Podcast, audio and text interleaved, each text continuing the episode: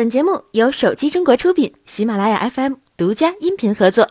继去年九月发布三款新 iPhone 之后，苹果手机业务的表现一直受到全球的关注。直到去年十二月底，苹果开始在中国官网推出旧款 iPhone 折扣换购的活动，iPhone XR 和 iPhone XS 系列均支持该活动。此举被认为是变相的降价。为刺激中国用户的购买欲望，苹果近日开始对渠道价格进行调整。在某电商平台，iPhone XR 甚至爆出五千零九十九的售价。投资者认为，股价下跌是新 iPhone 需求疲软的一个信号。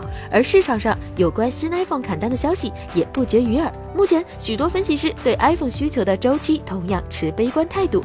高盛分析师罗德哈尔在其最新报告中称，现在的市场状况表明，苹果正在受制于 iPhone 的高售价。根据手机行业的以往经验，当定价权丧失时，消费科技公司要么损失利润率，要么失去市场份额，或者两者同时失去。在红米 Redmi 发布会中，雷军亲自发布了全新的红米 Redmi Note 七。发布会全场高能，雷总战斗力简直爆棚，绝对是一年来最精彩的小米发布会。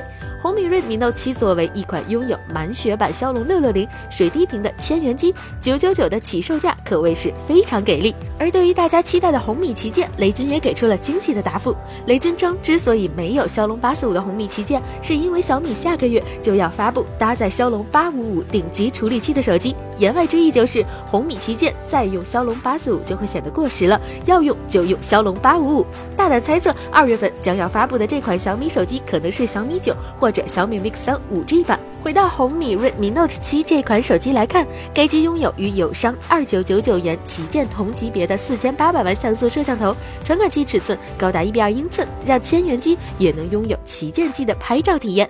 在品质上，红米 Redmi Note 7也达到了极高的标准，支持生活防水，正面覆盖第五代康宁大猩猩玻璃，并成为首款十八个月超长质保手机。近期，黄章在社区回应网友的爆料，表示魅族 Note 9后置四千八百万像素摄像头，搭载高通骁龙六幺五零处理器。据微博数码博主爆料，骁龙六幺五零其实就是骁龙六七五，其采用三星十一纳米 LPP 制程工艺，由两个 A 七六加六个 A 五五构成。GPU 为 Android 六幺二。从跑分来看，骁龙六七五的 CPU 单核性能强过骁龙七幺零，GPU 性能稍弱于骁龙六七零。如果魅族 Note 九的价格控制在千元上下，那么骁龙六七五加四千八百万像素镜头的组合还是极具吸引力的。黄章表示，魅族 Note 九在路上，不知道会不会在这个月发布。好了，本期的节目就是这样了，我们下期再见。